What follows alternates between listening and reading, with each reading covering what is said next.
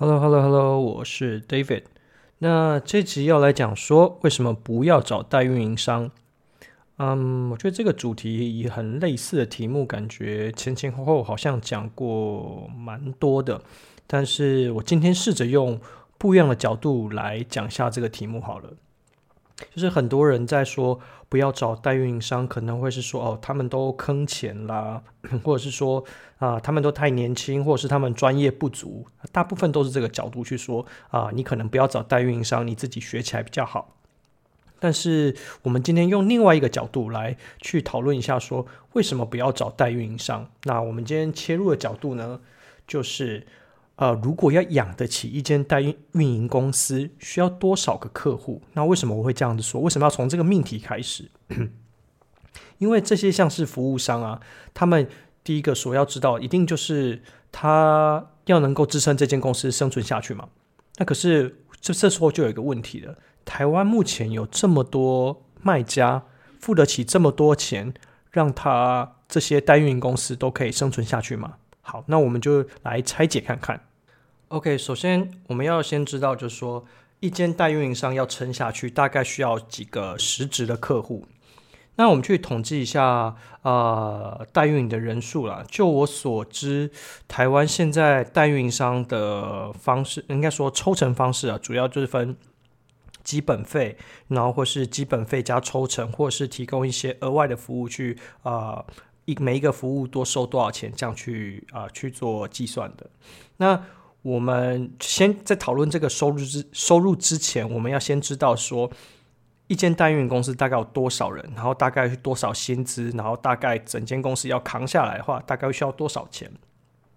我们取个比较好算的平均值啊，因为代运营商有大有小嘛，然后可能你现在看到我在投广告这几家公司，可能人数比较多，可能呃五六十个人以上是有可能的。那但是还是有一些比较中小型的代运营公司。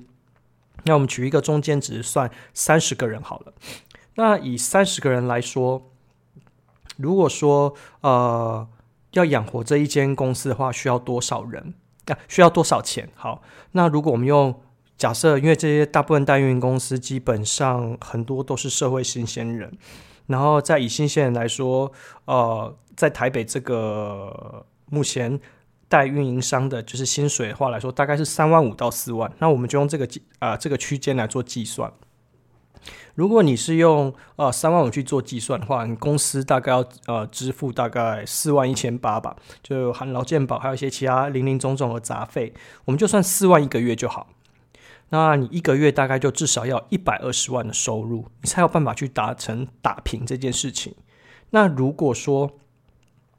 呃，我们要一百二十万的收入，我们需要多少个客户这件事情？那我们举一个比较简单的例子，就是说，如果因为现在大部分是收啊、基本费比较多嘛，大部分我我们坦白讲啦，我们不要说什么哦、我们还是有一些抽成费用的客户啊，有些说真的，大家都知道，抽成客户占你们自己的比例没有那么高了。因为这些有办法让你做到抽成的客户，基本上都已经不会跟你们持续续约了，基本上大概都解约解差不多了，所以我们也不要自欺欺人了。大部分还是以呃基本费呃为主的客户比较多。那基本费我们因为大家的费用有高有低，我们取两个值就好，一个值大概是四万，一个值是两万，然后四万应该是。因为基本上已经是天价，是已经是超级高标了。你可能要做到很多事情才有办法到四万，然后基本上大概是两万。那两万的话，你需要多少个客户才有办法达到一百二十万？是六十个客户。那以如果说一间三十个人的公司的话，我觉得在 AM 上面，因为呃，就是你的 Account Manager 上面大概了不起七到八个，因为其他还会有一些行政，还会有一些。呃，网站维护啊，然后还有一些 BD，还有一些就是 HR，你还会有这些 headcount 在那边，所以你大概是七到八个。那你这样子要平均一个人身上身上要背的客户会有几个？如果你用两万块去算，或六十个客户去除以七个人的话，那大概是多少？大概会是八，嗯，八个，八点五个左右。那如果你是用四万块去算呢？你大概就是大概有四个上下，OK，所以说基本上你这样子去算下来，你就知道，那大部分这些 AM 身上其实是背非常非常多的客户的。那你也我们大家也都讨论过嘛，其实做亚马逊，呃，最一初啊、呃、初始阶段来说，它最重要的事情什么？因为它东西很多，事情很杂，所以你最需要的是时间去处理这些阿里阿里不达的事情。那一个人身上背这么多呃账号的时候，那想当然他的服务品质就没有办法到非常好。但当然还是有公司可能你运气比较好，遇到比较负责的 AM，那他还是会呃很尽心尽力帮你把事情啊、做好。那我们这边其实基本上讨论的就是，如果有收基本费的话，状况会是这样。好啊，那如果你接下来我们要讲，如果我们以基本费要这样子，你觉得说，哦，你觉得这个数字还是你可以接受？因为比比方比方说，像我以前做物流呃物流商的时候，我可能客户有效客户数加起来是三百多个，接近四百个，也是都有可能的。可是这个比例跟要处理的事情比较起来是不，这是呃没有办法类比的。好。那如果再来讲说，我们接下来讲要抽成的部分，或者说我们比较高规格要到四万，那这部分通常会涵盖什么？通通常就已经会涵盖了你 A Plus Content 的建制，还有你产品图的呃，就是你帮你优化你的产品图这一块，还有你的广告的设置。那我们来讨论一个时效性的问题哦。一个产品，我们先不论这个整个 variation，这这个这个 listing 里面有几个 variation 啊，我们就算同一同一组产品就好，七张图加一个 A plus content，我们算一个，呃，我们算这个设计非常的呃顺利就好，就这一个 markup meeting，还有一个最后定稿的 meeting 就好，就就这两个 meeting，你设计七张图跟 A plus content，我算快一点哦，一个礼拜我们把 markup 排出来。然后啊、，markup 过了之后，我再给他一个礼拜时间去优化调整，把所有东西设计到位。大概呃一个礼拜，对，一个礼拜。然后再来是我们做校稿的 meeting，校稿 meeting 完，我们给他三天的时间收尾。这样其实算是一个蛮合理，然后但是偏快的一个方式。你可以算下来，就算快的话，大概也要超过半个月。那前面你可以发现，哎，我花这么多时间是要在建置。啊，不应该说我要花多少时间才有办法把一个产品上架，这件事情是很困难的。好，那当然你可以说啊，页面转化率这件事情要优化啦，所以因为它对于后面之后的整体的销售的表现是非常重要，它是一笔投资。那其实我不反对，但是你就要自己权衡一下说，这个时间时间性的考考量上面，到底是不是你能够接受的事情。再，另外一块是广告的操作。广告操作这块很玄的，就是大家都说他很有实力，很有嗯，就是呃操作的很好。但有的时候真的是他操作的好吗？这些不尽然。那大家通常拿出来就是啊、呃、最多的 case 就是说哦，ad cost 多少，然后我花多少时间帮客户达成怎么样的绩效嘛？那可是我们实际上，比方说比较资深的卖家，可能在看后面的配置的时候，为什么我们会只看后面的配置？因为其实广告这件事情很难去衡量说它到底啊、真的好不好，因为有的类目它其实 air cost 本身就很高，然后有的类目本来 air cost 就很低。那当嗯好，那我我以我这个我以我自己的例子来说哈，我不会说自己是真的真的真的非常厉害的专家。但是我们如果说以就是公司大部分，我们说公司哦，不是亚马逊人哦，公司的角度来说，嗯，我之前在做呃大型就是呃那个叫什么手机壳的时候，我的 TACOS 大概是在二十一到二十二趴。OK，那我在做那个记忆体 SSD memory card 的时候，大概我的 TACOS 大概是在啊六 percent 到八 percent，要看产品线不一样。那我在做那个 disposable，就是现在做一次性的消费性的呃餐具这些的时候，我的 TACOS 大概是呃二趴到三点五趴。嗯，这个数字听起来好像很神，但是其实有可能这就是是一个这个类目的平均值，所以我觉得不能以呃它实际上 echoes 这件事情作为它绝对的评评判的标准。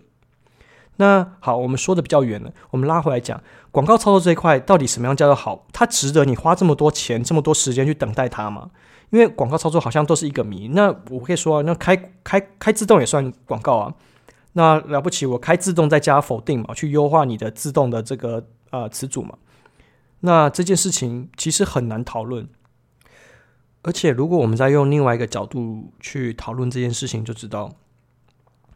呃，台湾可以付得起广告代操的公司，其实真的不多。因为通常你要到广告可以代操，然后广告代操养得起这间 广告代操公司的时候，基本上你付出的钱已经非常非常的多了。所以在这个状况下，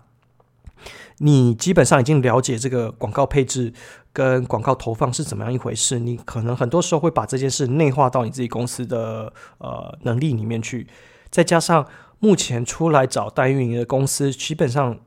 大部分都是呃新卖家，他没有比较呃资深的账号或是比较成功的账号可以让这些卖家去练手，没有让没有办法让这些有在操作广告的人去做成长，所以这个部分。可能也是你需要考虑的部分。好了，讲了前面这部分，其实我们尽量就是以实，就是如果说你今天是一个卖家，你可能会考量的点，其实真的有时候不是像那、可能大家都在说什么啊、这间呃广告代呃不是这间代运营商或是啊、服务商，他的服务到底好不好或是怎么样？我们现在讲的是一个这个产业它现在现况，就像是说我们说。专业的部分我们都先不讨论，因为我觉得每一家代运营的服务商里面都还是有专业的人。那回过头来讲，也有可能，其实你付出来的钱根本不值得人家把他自己公司的王牌去操作你的账号。所以，我们就是以一个公司的获利模式的状况跟这个产业状况去讨论这件事情。那目前这个就是目前代运营商在台湾目前最大的状况。因为这个产业它在呃迭代的速度非常非常的快，然后人员也是流动的非常的快，呃，有经验的人他没有办法在代运营商里面去好好的成长，所以说 他可能在呃有一定的年资经验之后，你前我们前面讲到嘛，他的薪水比较好，有可能是他找呃某一间代运营商的客户，他觉得诶他的对口这间呃。当初帮我服务的这 AM 不错，哎，就把他招聘进来里面的公司，所以有经验的这些运营，他就会跳去这些品牌商里面。所以在代运营商里面，我们可以去思考一件事情，或者我们可以去呃这些代运营商公司的时候，我们可以试试图的去观察一下，其实就是呃，其实观察会有点困难了，但是就是啊、比方说年资比较浅，或者是说啊、年纪比较轻。的，我们并不是说做一个年纪上的歧视或是怎么样，而是如果你在管理的角度上来说，一间公司在年资一年以下，呃，年资一年以下的比例偏高的时候，表示这个公司的呃新生代是留不住的。那新生代留不住，代表说他公司的专业没有办法传承，所以在这样的状况下来说，公司的专业能力其实是没有被培养起来的。这个就是我觉得代运营商目前在台湾遇到最大的问题。那如果这个现就是现在的产业的现况来说的话，那你去找代运营商，不就是你花了钱、花了时间，但你还得不到应有的报酬吗？OK，好，回过头来讲，我要讲的其实啊、这一集要讲的重点是，其实代运营商。啊、最大的问题就是他现在手上的客户并没有办法支撑着他持续的成长。我说的成长是指不管是呃财务健全的成长，还是专业能力的成长，这都是。在另外一个部分，是因为就是前面讲这个问题，所以导致了。他现在手上的 AM 必须去扛很多呃新手卖家的问题，但是偏偏这些新手的问题又是最大最大最大宗的问题。那这些问题通常会占据非常多的时间。那占据多他非常多的时间的时候，那就是变成说他的服务的品质就会有所下降。那这时候当然啊。呃，客户一多，一定就会有大小眼的状况出现。那这样子的状况，不就是代表说他服务品质没有办法提升吗？因此，我讲到这边，你应该就可以理解说，如果我们先不讨论专业的时候，光以客户这件事情，客户数量这件事情，他的服务能力其实是没有办法去满足到现有目前台湾卖家对于这个市场的需求的。OK，好啦，那话说回来，你可能就会问说。哦，代运营商好恐怖哦！那我是不是都完全不要找代运营商了呢？其实也不尽然。那在下一集我会开始分享说，为什么你要找代运营商，刚好是跟今天这一组这一题完全不一样的内容。那今天就到这样，That's all。